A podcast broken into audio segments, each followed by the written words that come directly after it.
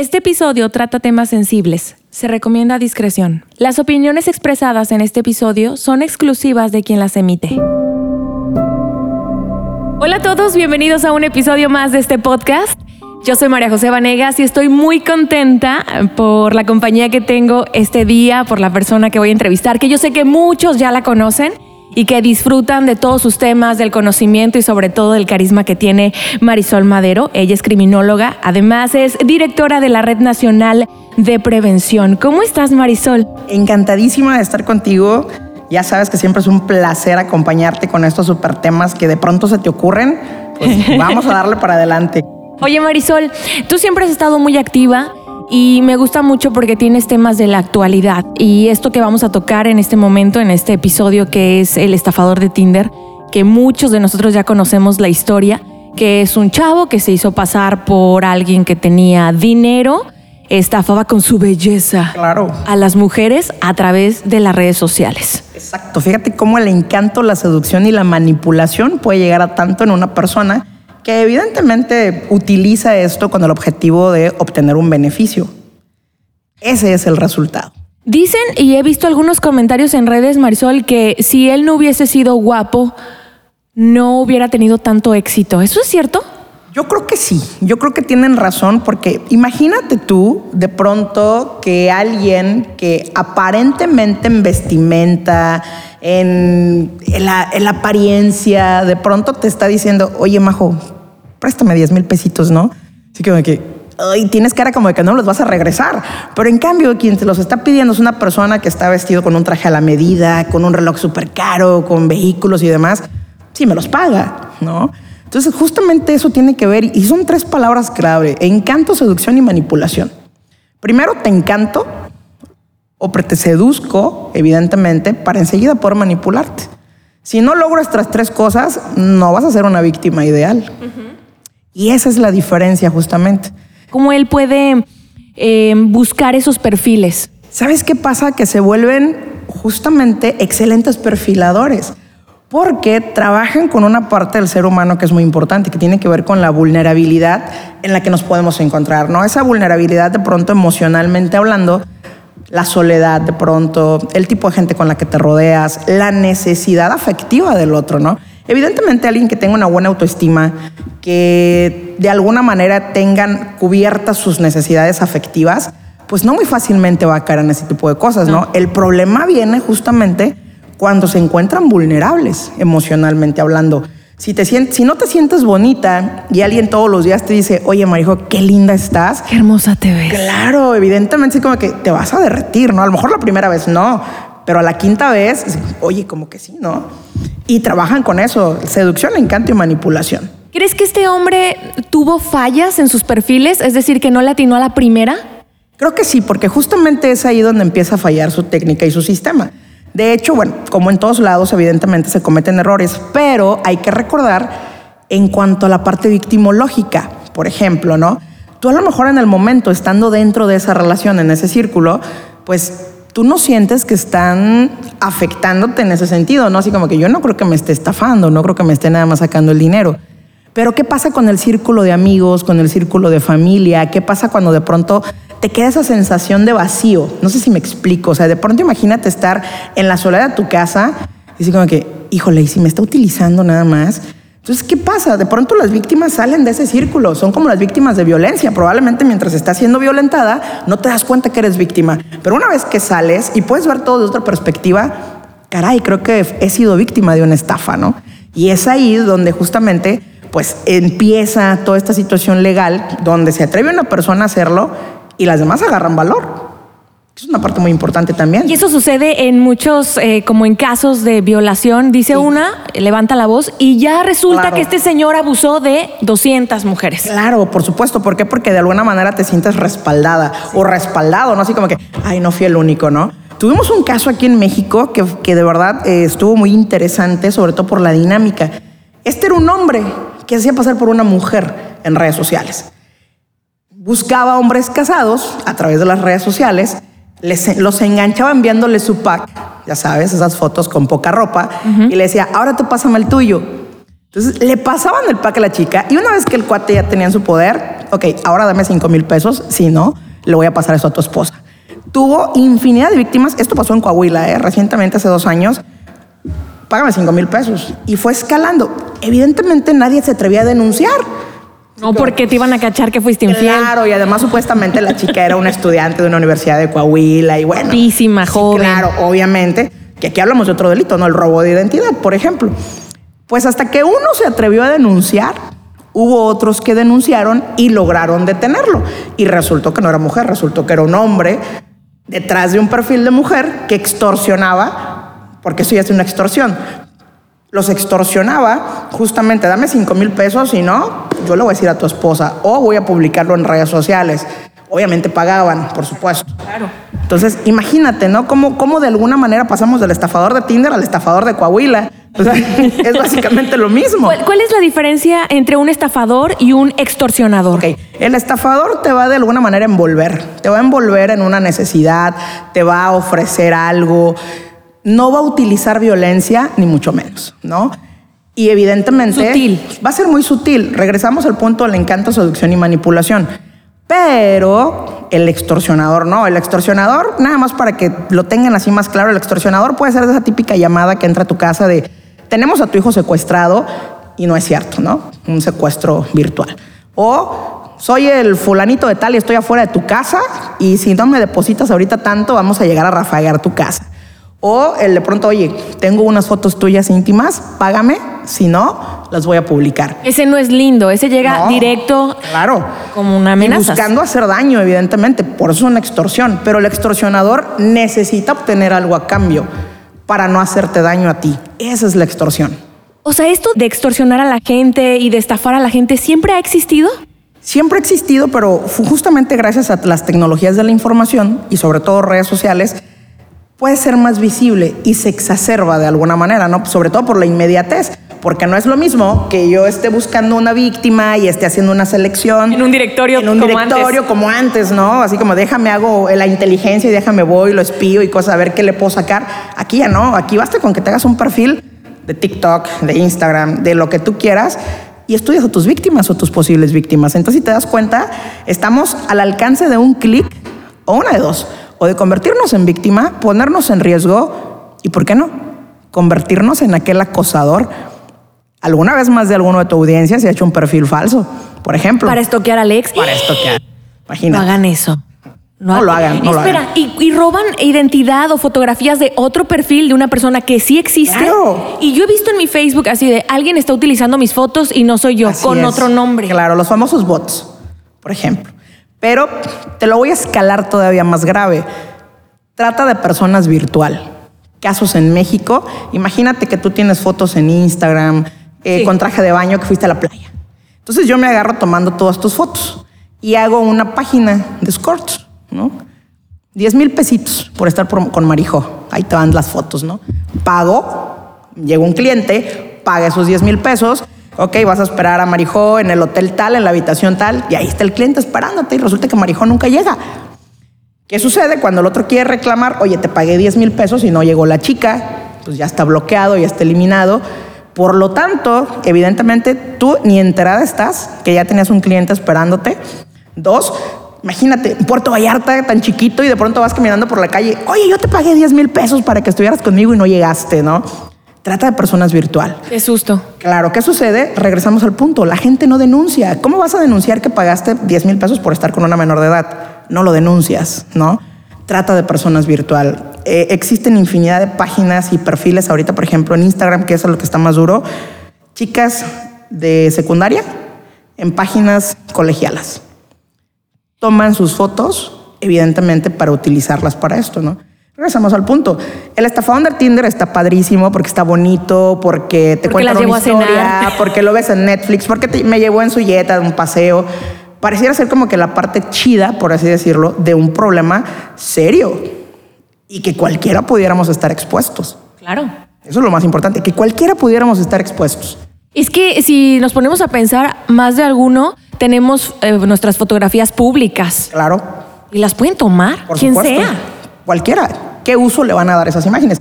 Lo peor que podría pasar, o digo, lo mejor que podría pasar es que tomen tu imagen para hacer otro perfil y probablemente pues para andar stalkeando al otro, para andar molestando al otro. Pero ¿qué pasa cuando tomo tus fotos para extorsionar al otro? Oye, o para solicitar el apoyo, oye, préstame cinco mil pesos, ¿no? Me quedé sin dinero, soy fulanita de tal, pásame tanto, ¿no? Ah, y yo pensando que eres tú, ah, sí, cómo no, toma, aquí te van, ¿no?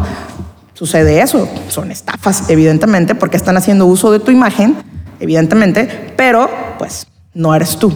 Entonces, podemos encontrar, o sea, de esto sacamos muchísimos temas, Marijo. ¿Y tú me platicaste algo del grooming? O sea, un adulto que se hace pasar por un menor. A Fíjate ver. que esto es de las, de las condiciones más graves que tenemos en la actualidad a nivel nacional. ¿Por qué? Porque aquí quienes están vulnerables son las niñas, niños y adolescentes. Digo, al final del día son el eslabón más delgado y donde se rompe la cadena, ¿no? ¿Qué pasa cuando permites que tus hijos tengan redes sociales desde pequeños y que además como papá se te olvida que tú eh, adquieres una obligación al momento de permitirles tener redes sociales, porque tienes que estar al pendiente de lo que están haciendo. Son vulnerables, ¿por qué? Porque pueden estar en grupos de redes, pueden estar comunicándose con alguien que se hace pasar por otro, ¿no? Aquí en Vallarta hemos tenido casos graves de adultos que se hacen pasar por menores de edad. Ah, yo voy en la escuela fulanita de tal. ¿Qué te parece, este, pues, si nos hacemos novios, no? Ah, padrísimo. Y ahí ves a los chicos con una relación de pareja, entre comillas, y va escalando, ¿no? Evidentemente, no te van a pedir una foto sin ropa la primera vez. No, primero te, primero te enamoro, la seducción, el encanto, y luego te empiezo a sacar cosas. Y el grooming es un delito muy grave porque tiene que ver justamente, nuestras víctimas van a ser menores de edad y van a buscar obtener contenido o material sexual. Aquí en Verte tuvimos un caso muy grave, incluso de una chica que ya le, le estaban solicitando videos, audios. Vas a decir esto, este texto que te estoy mandando, ¿no? Evidentemente todo tenía que ver con connotaciones sexuales, pero eso es- ese es el grooming. Adultos haciéndose pasar por menores de edad para obtener contenido sexual de estos niños, que evidentemente termina siendo comercializado, Son pedófilos. por supuesto.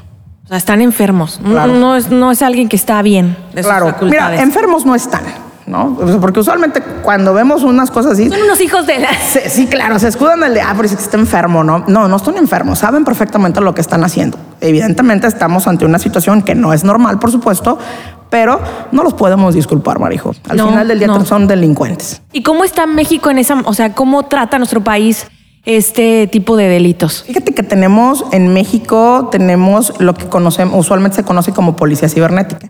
De pronto la gente desconoce que tú puedes hacer denuncias, pero vía correo electrónico, por ejemplo, ¿no? Tú guardas capturas de pantalla de todo, métete a la página de la fiscalía de tu ciudad, de- de- dependiendo de donde nos estén escuchando, métanse, busquen la página de la fiscalía de su ciudad y ahí va a venir un correo electrónico, policía cibernética, hay que enviar todo.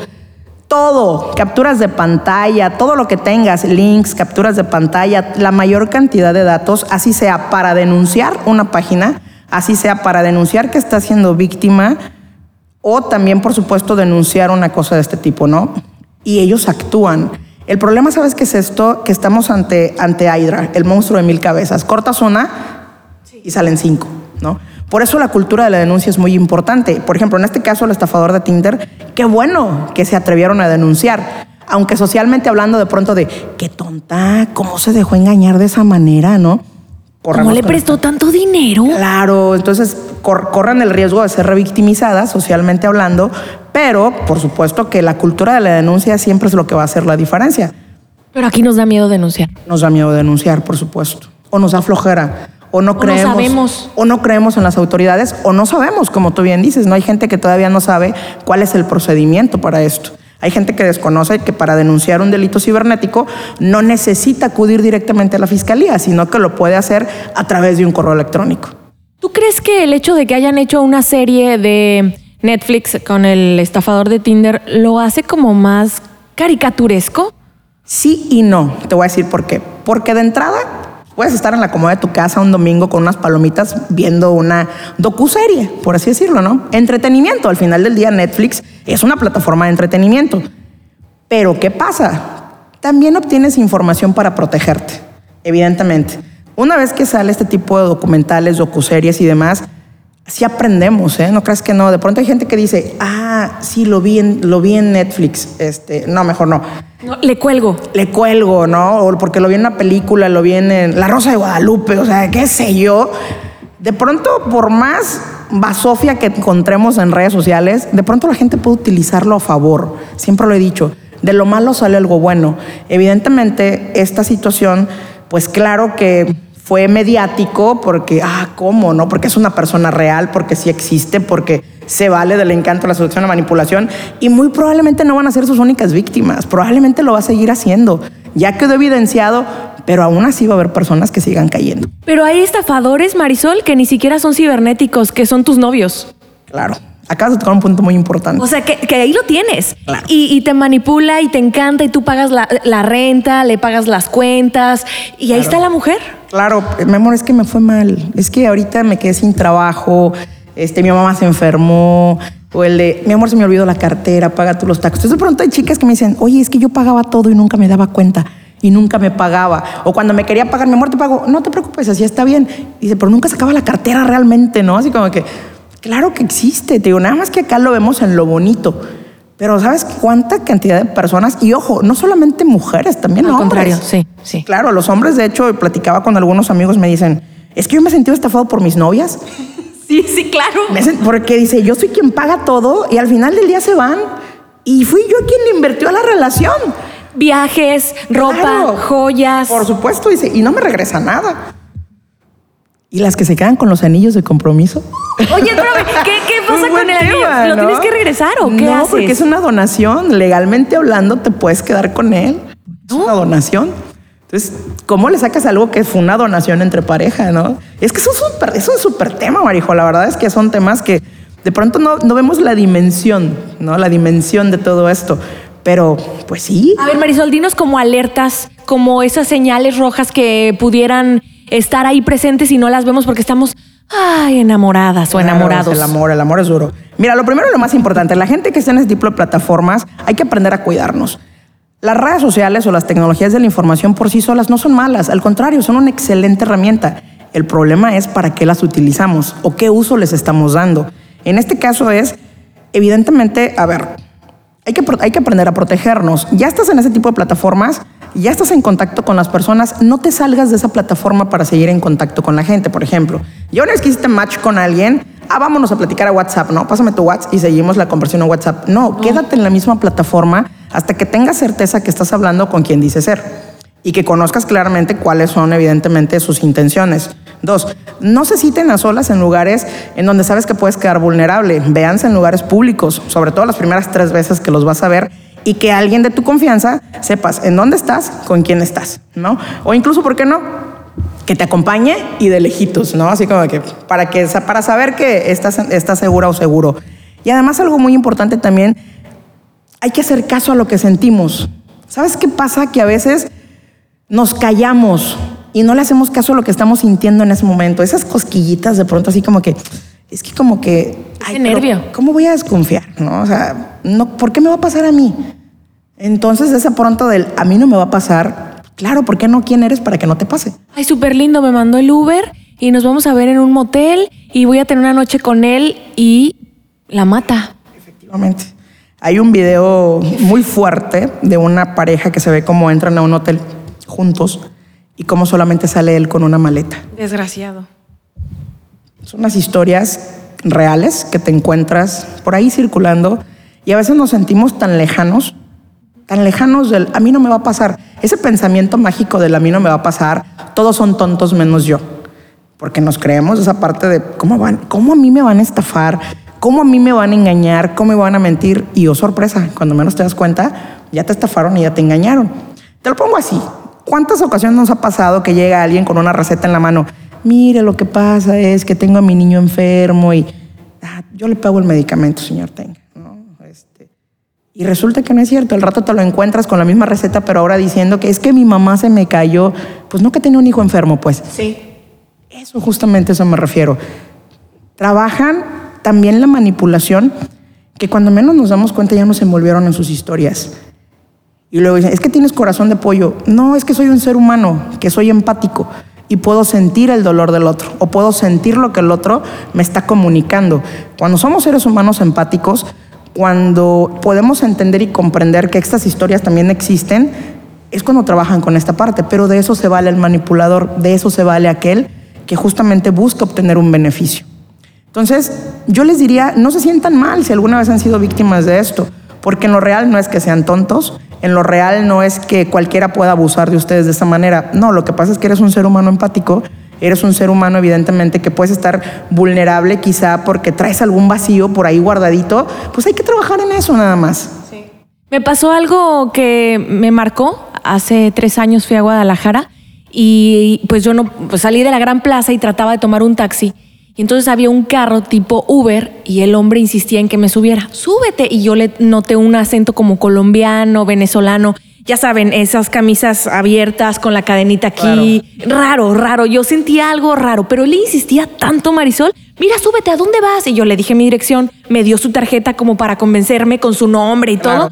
Súbete, yo ahorita te llevo súper rápido. Que no sé. Un enganche de confianza, Marijo. Pues mira, si soy yo. Ten confianza en mí. Ajá. Y yo estaba muy alterada ese día, recuerdo, y yo no, no sé por qué dije, no, Marisol. Di tres pasos adelante y, entonces por fin bajo un taxi de esos amarillos. Ya, le doy la, hago la señal, me subo y sentí algo aquí en el estómago así horrible y le digo al señor, ¿usted cree, señor? Mire, y le doy la tarjeta.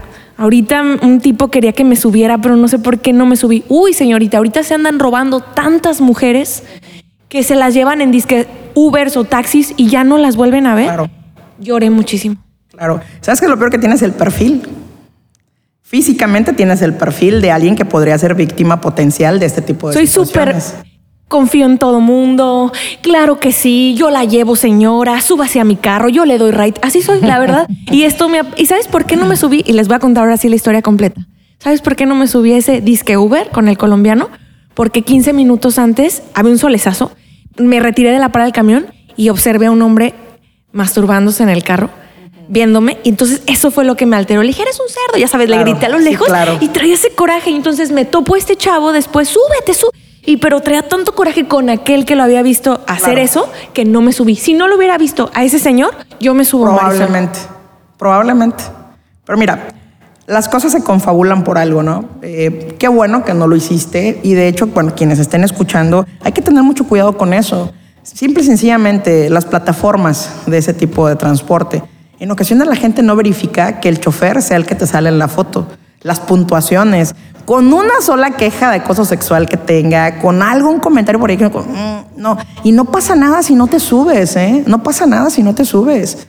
Digo, no es tu papá, no es tu mamá, no es tu, no es una persona que en tu escala de prioridades te preocupe qué vaya a pensar de ti. No, es una de las cosas. Fíjate que cuando la gente llega a ser víctima de algún delito, cuando no piden ayuda o no gritan es porque les da pena. ¿Qué van a pensar de mí? Que te valga lo que piensen. Si tienes que gritar, grita. Si tienes que patalear, patalea. Si tienes que morder, muerde. Si tienes que correr, corre.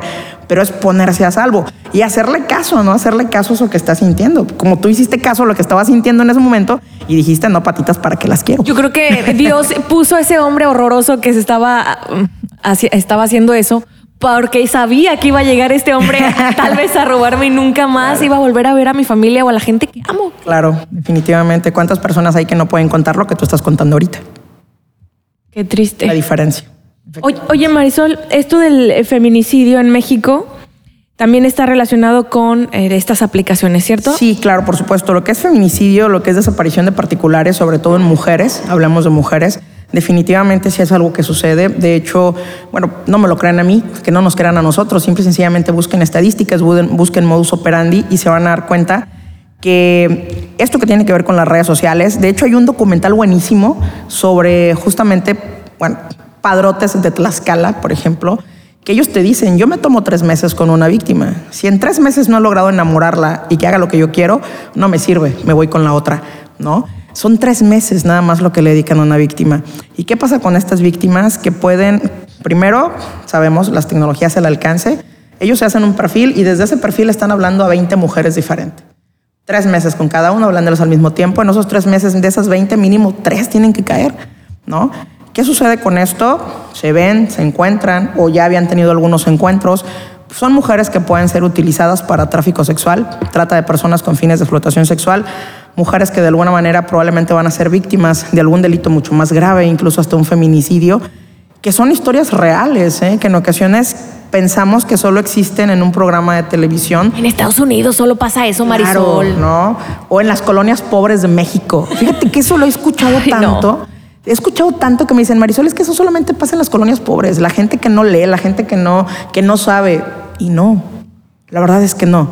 La verdad es que cualquiera podemos estar expuestos a ser víctimas de ocasión incluso, ¿no?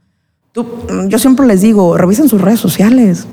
Si no conoces personalmente a todas las personas que tienes agregadas, puedes tener a alguien que no es quien dice ser. Cierto. Y agregar a alguien a tus redes sociales, siempre lo he dicho de esta manera, es como si le abrieras la puerta de tu casa a cualquier persona. Yo no le abriría la puerta de mi casa a cualquier persona. Yo tampoco. evidentemente. Yo tengo que preguntar quién es, ¿no? Soy yo, ¿quién es yo? Sí, claro. ¿Quién es Inés? ¿Qué color? Claro, es como que a ver dónde nos conocimos, ¿no? Pero, ¿qué sucede cuando sí permitimos que entren? Es como dejar la puerta de tu casa abierta. Que puedes permitir que cualquiera, probablemente no todos, te van a buscar para hacerte daño, pero con uno es suficiente. ¿no? Y no es que tengamos que vivir con miedo ni que tengamos que vivir alerta pero hay que estar atentos. La diferencia entre estar atento y estar alerta es que estamos atentos, ponemos nuestros sentidos y observamos y sabemos qué es lo que puede pasar y vemos por ahí algunos detalles. Estar alerta es vivir con miedo y vivir con miedo no es sano, pero sí podemos vivir atentos. Como cuando manejas, vas atento, no, alerta. Por supuesto, efectivamente, vas atento. Y que estar atento es a ver, a ver, quién estoy agregando, qué, a quiénes tenemos, a quiénes tenemos en amigos en común. Pero ¿sabes qué pasa mucho, Marisol? Hola, hermosa, qué preciosa. Y un día le dije a uno, mira, me llamo María José, deja de decirme hermosa y preciosa, por favor, de verdad me molesta. ¿Quién, ¿Por qué creen o por qué toman esa confianza, Marisol? Que el primer mensaje sea, hola hermosa. O sea, te va bien, ¿eh? Porque otras lo primero que les mandan es una foto. Ah, sí. Claro. ¿Qué ha pasado. Sí, por supuesto. Entonces, las redes sociales son una maravilla, Marijo. Son una maravilla, las plataformas de streaming son una maravilla, tío. El problema es el uso que les damos. ¿Y cómo nos protegemos? ¿Cómo nos protegemos? Una parte muy importante. Siempre lo he dicho, dependiendo para qué utilices tus perfiles. No es lo mismo un perfil profesional que un perfil personal. Yo usualmente siempre recomiendo que tengan de dos tipos, ¿no? O en este caso, vas a utilizar un perfil profesional y a la vez personal, utiliza las bondades que tienen las plataformas. Tú puedes meter toda la configuración de seguridad. Por ejemplo, hoy en día las redes sociales tienen excelentes medidas de seguridad. Tú quieres publicar algo, pero nada más quieres que lo vean un grupo muy selecto de amigos, eliges ese grupo selecto de amigos. ¿Quieres que algo sea público? Lo pones público. ¿Quieres que algo solo sea para tus contactos? Lo puedes hacer para tus contactos. ¿Quién te puede encontrar? ¿Quién te puede encontrar? ¿Quién te puede contactar, por ejemplo? ¿Quién te puede enviar solicitudes? Hoy en día las plataformas te protegen de esa manera, pero hay que usarlo. Pero ¿sabes cuál es el problema? Que muchas veces no sabemos cómo usarlo y dejamos solos a quienes son más vulnerables a ser víctimas. Los niños. Las niñas, las niñas, niños y adolescentes. Papás, si vas a permitir que tus hijos tengan redes sociales, recuerda que estás adquiriendo un compromiso. Y así como los cuidamos en la calle, así como los cuidamos en casa y les decimos, oye, no le abras la puerta a extraños, si vas a cruzar la calle, voltea tres veces antes de cruzar, porque pensamos que es que está en su recámara ¿Y qué crees que porque está en su recámara no está en riesgo? Claro que sí. Se puede estar tomando una foto. Claro, sí, por supuesto. Entonces, es, es tomar en cuenta las recomendaciones y no confiar, verificar. A veces creemos que les hemos dicho tanto y hemos hablado tanto con nuestros hijos, nunca es suficiente, jamás va a ser suficiente, nunca es suficiente de temas de seguridad y prevención. Son temas que tienen que estar trabajando constantemente. Entonces, tenemos mucho trabajo que hacer. Estos espacios, por ejemplo, que tú tienes hoy en día son maravillosos porque tienes el alcance de llegar a muchas personas y probablemente alguien va a escuchar esto y va a decir, ah, caray, que es cierto. Tengo que empezar a, tengo que empezar hoy y tengo que saber quién le está enseñando a los papás lo que los hijos ya saben. ¿Cómo voy a saber yo qué tengo que hacer? ¿O cómo le voy a decir a mi hija, oye hija, ¿tienes Tinder? Ni siquiera sé cómo es el Tinder. O sea, yo veo tus aplicaciones y yo creo que son juegos y resulta que tienes Tinder y tienes eh, todas las demás que hay porque no es la única plataforma que hay. Consta que Tinder no nos patrocinó este podcast. Exactamente. Por si quiere, pues ahí está Marijo. No, no, no, no. De hecho, no la he descargado. No, no, no, Dios me libre. Entonces, pues bueno, o sea, hay que saber para qué son las aplicaciones. ¿Y qué le dirías a esas mamás o papás que dicen, bueno, mi hijo ya está grande, él sabe lo que hace? Híjole, ¿qué es grande? que es grande. A veces pensamos, fíjate que algo bien curioso, ¿no? Yo no sé quién nos dijo a nosotros los mexicanos que cuando cumplimos 18 años de edad y nos dan una credencial de lector, es como si llegáramos al instituto. Tenga, aquí le va su paquete de madurez.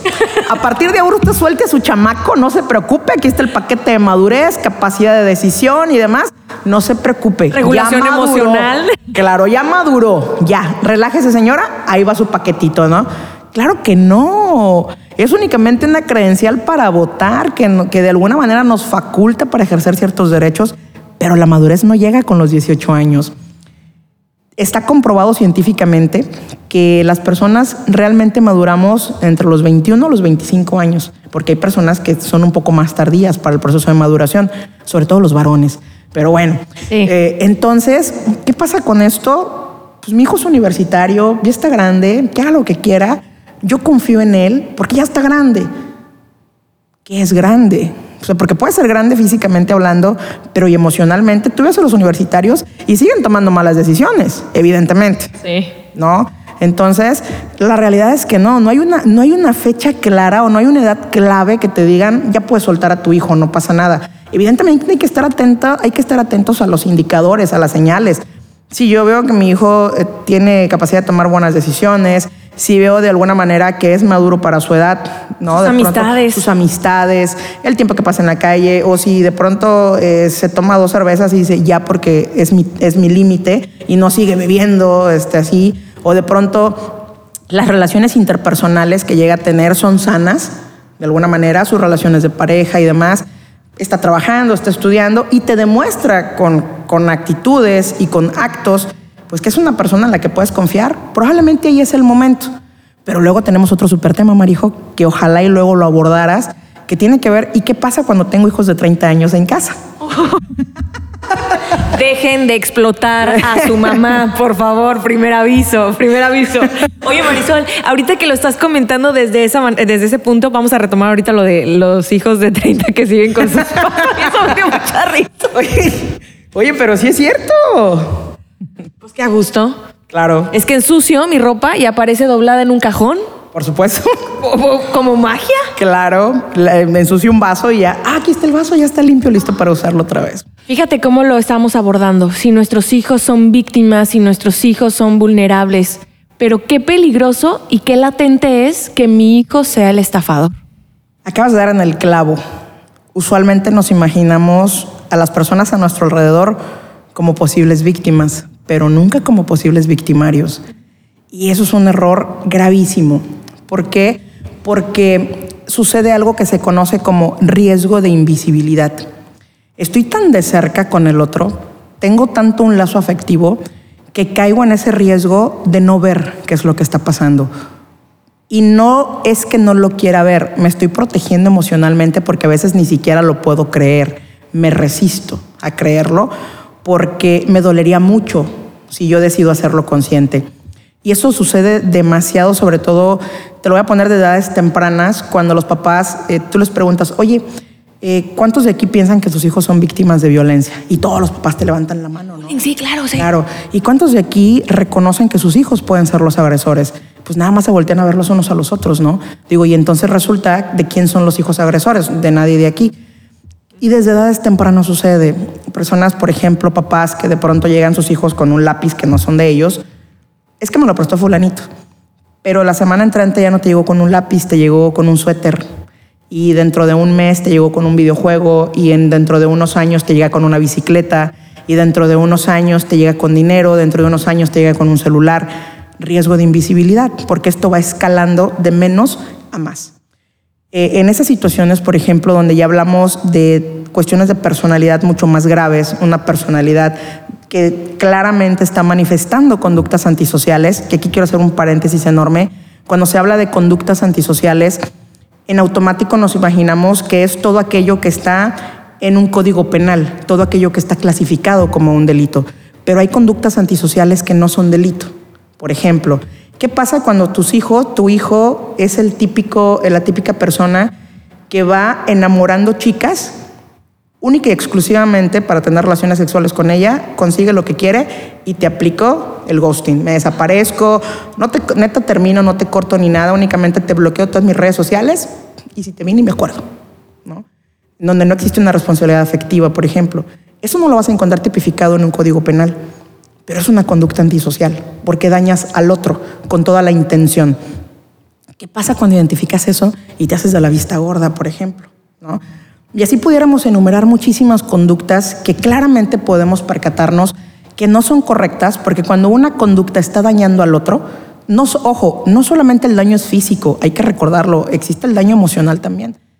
Y cuando estas conductas están lastimando al otro, es necesario que les pongamos atención. Como pasivo-agresivo, como que tú observes que tienes dos hijos y uno comete eh, como actos Sí, es que, ¿sabes? Regreso, el hermano. claro, regreso al punto del riesgo de invisibilidad, porque a veces justificamos las conductas. Las justificamos, ¿no? Es que está celoso. Sí, o es que está chiquito, o es que este, tiene que ir aprendiendo, o es que, ay, es que le fue mal en la vida y por eso se comporta como se comporta. No, hay que aprender realmente a ponerle nombre a las cosas. Y lo más importante, pedir ayuda. A veces creemos que solos podemos resolver las cosas y no es así. Cuando nuestros hijos son pequeños, tenemos mucho mayor oportunidad de poder hacer algo como familia. Ojo, como familia, ¿eh? porque no es el otro solo, ¿no? Como familia. No solo es la mamá, ¿eh? Claro, como familia, para poder resolver la situación. Y no permitan que el tiempo se les vaya, porque en ocasiones eh, pasó tanto el tiempo que cuando la gente quiere voltear a hacer algo, ya se te fue de las manos. No es imposible, pero es más complejo. Entonces hay que estar atentos y hay que estar atentos a los indicadores de riesgo. La diferencia entre un factor de riesgo y una conducta de riesgo es, un factor de riesgo es todo lo que tenemos frente a nosotros. Por ejemplo, la pobreza, la exclusión, la discriminación, el clasismo, eh, el, de pronto la, la falta de amor, todo esto son factores de riesgo. Pero ¿qué pasa cuando todo esto genera un boom en una persona y esa persona manifiesta una conducta de riesgo. Se pone en riesgo a sí mismo, pone en riesgo a los demás. Y esa es la diferencia. Puedes estar viviendo tu vida alrededor de muchos factores de riesgo. Probablemente fuiste maltratado, probablemente tu, tu, familia no te demostró amor, probablemente has tenido conflictos con el alcohol o cualquier otro tipo de droga, pero todo eso puede llegar a ser un boom y manifestar una conducta de riesgo, en donde te pongas en riesgo a ti mismo o pongas en riesgo a otro y que busques hacer ese daño. Si se están dando cuenta, traten de frenar y busquen apoyo, eso es lo más importante, buscar apoyo. Hoy en día de verdad, tenemos atención, atención psicológica gratuita online, existe atención psicológica gratuita vía telefónica, existen instituciones que te apoyan de forma gratuita, pero hay que acercarnos a estas, porque la institución no va a llegar a tu casa a tocarte la puerta, estamos de acuerdo. Entonces, claro que podemos hacer cosas. Y si tú te percatas, esto es un tema muy amplio. empezamos con uno y empezamos a desmenuzarlo hasta llegar hasta este punto. Porque esto no, la seguridad incluso no es algo que puedas abordar desde una sola arista. Esto es enorme, enorme. Y empezamos a trabajar con un tema y evidentemente vamos a abarcar otros tantos más. Entonces, creo yo por eso que es buenísimo contar con este tipo de espacios en donde la gente pueda enterarse realmente y qué opciones tiene, que eso es lo más importante, ¿no? Oye, Marisol, hablando de opciones, ellos pueden buscar, bueno, las personas que nos escuchan y están interesadas, pueden buscar en internet, pueden buscar en Facebook. Hay varias plataformas, ¿verdad? Claro, hay varias plataformas. O sea, hoy en día basta googlearlo. A veces realmente lo único que nos separa de la información es un clic. Es un clic nada más. O sea, hoy es, métete a Google, googlea eso y vas a encontrar infinidad de opciones. Así como googlean sus recetas. Así también las instituciones que los puedan ayudar o nos puedan ayudar, me incluyo. Marisol, ¿cuál es la diferencia entre un crimen y un delito? Usualmente el delito eh, es aquel que evidentemente está tipificado en un código penal, al igual que un crimen, por ejemplo, pero la diferencia real en estos es el impacto. El impacto mediático, la carga de violencia que existe entre, entre ambos. Por ejemplo, un delito, eh, a decir, bueno, pero es que un feminicidio es un delito. Sí, pero es un crimen por el impacto social, por la escala de violencia que pudo haber sido utilizado. Por ejemplo, desaparición de personas es un delito, pero es un crimen también. Evidentemente por el impacto, eh, por supuesto porque no tienes una sola víctima, tienes múltiples víctimas. ¿Sí me explico? O sea, un delito puede tener múltiples víctimas, pero el impacto, pero sobre todo el dolo y por supuesto la carga de violencia con la que, con la que de alguna manera se realizan estos crímenes. Cuando desaparecen niños y mujeres en México, o sea, las estadísticas que estuve leyendo, es así, de cada tres horas ah, desaparece una mujer, cada 20 minutos, es cuestión de minutos, ni siquiera es de cada año, cada un mes, no. No, y, y la ruleta rusa cuando nos tocaría a nosotros. O alguien que conocemos. o alguien que conoces. ¿no? Entonces, por eso siempre es importante conocer las recomendaciones de seguridad, estar atentos. Incluso hay gente que dice, es que yo no veo noticias, no me quiero enterar de nada. Híjole, incluso hasta eso te pone en riesgo. ¿Por qué? Porque no estás al tanto, no estás al día, no sabes cuáles son los delitos que están ocurriendo en tu ciudad, no sabes cuáles son los modus operandi. Entonces, cualquiera puede caer en esto. Cualquiera. ¿Qué tal los, los audios que mandan en WhatsApp de hay una camioneta roja en el estacionamiento y dice en el supermercado, ¿no? Claro. De un señor con cachucha que te pide. Claro. ¿Sí será cierto eso? Fíjate que, fíjate que eso, eso sucede mucho y siempre algo que me llama la atención es que el vehículo o es negro o es rojo. O sea, o es negro o es rojo, ¿no? Y luego tienes que hacer un acto de fe. Pero ¿qué sucede en el pensamiento colectivo? Por si acaso. Sí. Por sí o por no. ¿No? Y eso, eso no tienes idea cuánto daño le hace al ser humano, porque evidentemente estás desde la parte del, ¿y si fuera cierto? ¿No? ¿Y si, y si esto, mejor por si acaso no llevo a mi hijo a la escuela? O por si acaso esto no. Pero eso nos hace mucho daño. Pero vivimos con miedo. Estamos buscando la camioneta roja así en el estacionamiento del supermercado. Claro, efectivamente, mira, hay un ejercicio buenísimo, lo puedes, cualquiera lo puede hacer con sus familias y demás. Existen dos términos que es inseguridad subjetiva e inseguridad objetiva. La inseguridad objetiva es aquello que tú encuentras en carpetas de investigación, estadísticas reales, personas que han sido víctimas de delito, ¿ok? Pero existe otra, otra situación cuando nos sentimos inseguros y jamás hemos sido víctimas de delito. Pero aún así nos sentimos inseguros por lo que le pasó al primo de un amigo, porque lo vi en, en Netflix, porque lo vi en las noticias. Y aún así, a pesar de no ser víctima de delito, me siento inseguro. Ahí es donde hablamos evidentemente del impacto del delito. Porque el impacto del delito no solamente es a quien lo sufre, hablamos del colectivo social. Entonces, a pesar de no ser víctima jamás, quizá de abuso sexual, pero me da miedo que me pase Claro. o víctima de violación, pero me da miedo que me pase. Nunca he tenido en mi alrededor a alguien víctima de feminicidio, pero me da miedo que pase con mi hija, con mi hermana, con mi mamá. ¿Por qué? Porque es la parte del colectivo social, el impacto del delito. El impacto del delito no solamente se queda en las víctimas inmediatas. Esto es algo que se va, Como que resuena, como ondas de agua, ¿verdad? por supuesto. Y no es lo mismo una persona, cuando yo llegué de Guadalajara aquí a Puerto Vallarta, yo veo que es mucho más relajado el ambiente aquí, las personas caminan con más confianza, la bolsa un poco abierta, van más tranquilo y en Guadalajara es todo muy rápido, imagínate en DF, caminan rapidísimo, yo siempre llevaba la bolsa enfrente y aparte la abrazaba. Claro, por supuesto, no, no es lo mismo que te digan qué horas traes en la Ciudad de México a que te digan aquí en Vallarta, ¿no? Exacto. O sea, ya así como que, uy, toma. te lo regalo. Te, lo regalo para que veas la hora cuando tú quieras. En mi Casio. Claro, aquí no, no, aquí te preguntan qué horas traes. Ah, sí, son tal horas, ¿no? Pues, Sáquese el iPhone. claro. Evidentemente tiene mucho que ver el contexto social. Oye, Marisol, ya para terminar, ¿alguna recomendación? Sí, por favor, de verdad, hay que estar atentos. Atentos no solamente a nosotros también. Por ejemplo, tocamos mucho el tema de las niñas, niños y adolescentes y hablamos mucho de redes sociales. De verdad, nosotros somos los adultos. Quienes tenemos que lograr que estas plataformas sean seguras somos nosotros como adultos. He escuchado personas que dicen, bueno, pero es que no, si son niños no tendrían que estar conectados. Hablemos de realidades. También ellos tienen derechos. Eh, existe el derecho real de tener acceso a las tecnologías.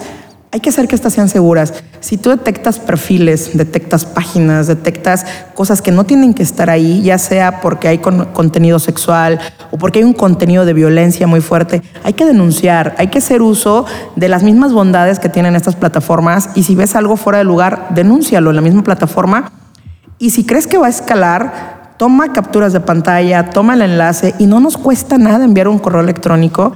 Repito, ¿cómo puedes saber cuál es el de tu ciudad? Métete a las páginas de la Fiscalía de tu localidad y ahí viene un apartado justamente que nos habla de lo cibernético. Y hay que mandar esto y no dar por hecho que no va a suceder nada. Pero en el momento que nosotros dudamos, probablemente vaya a haber una víctima o más que nosotros pudimos haber evitado que hubieran sido víctimas. Claro. No hay que pasar de largo ante los riesgos. De verdad, hay que hacer la parte que nos toca. Cultura de denuncia es algo muy importante. La cultura de la denuncia es algo en lo que tenemos que estar todos los días insistiendo. A veces decimos es que no pasa nada. ¿Y si tu denuncia es la gota que derrama el vaso? ¿Y si sí pasa? O que tú eres el altavoz y después de ti vienen muchos. Exactamente. Entonces, de verdad, es una parte muy importante. Papás, cuiden a sus hijos. Los horarios. Ay, se queda hasta las 3, 4 de la mañana en el celular. ¿Qué?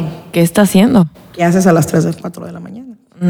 Hoy en día también existen muchas aplicaciones en los mismos celulares, el Family Link y demás, que te puede permitir proteger a tus hijos así, porque estás, sabes qué es lo que están viendo, se los desconectas a ciertas horas. Hay que hacer uso de las bondades de las tecnologías y hay que seguir escuchando estos espacios. Ah, claro, Marisol, desconecten el wifi, yo hago eso. Ah, sí. Bien maldita yo mis, Claro. mis métodos súper tajantes. Claro. Yo quito el wifi a las 9 de la noche, ni modo. Y si quieren, ¿no? Marisol, muchas gracias por estar aquí. Un gusto. Te aprecio mucho, te admiro y la pasamos muy bien. Yo creo que todos los que te están escuchando también aprendieron. ¿Tienes redes sociales, páginas, por favor? Me pueden encontrar como Marisol Madero en redes sociales, en cualquiera, así estoy, Marisol Madero. Este, y pues ya saben que cualquier cosa estamos a la orden. De igual manera, con mucho gusto, si tienen alguna duda o quieren de alguna manera saber algo más del tema, con mucho gusto podemos compartirles material o canalizarlos también hacia otro lugar que requieran atención. ¿Escribiste libros? Estoy en eso. Yo esperemos Eso. que ya este primer año sea el primero que sale. Uh, oigan, hay que agradecer también el espacio que nos proporcionó esta casa productora llamada Mala madre. Gracias, mala madre. Y a todos los que están involucrados en esta casa productora por prestarnos su espacio. Gracias a ti, Marisol Madero, eres lo máximo. Te aprecio. Y a todos ustedes por escuchar este episodio. Yo soy Marijo Vanegas. Te queremos, Marijo. Marisol Madero a sus órdenes. Gracias, Marisol, yo también. Adiós, hasta la próxima.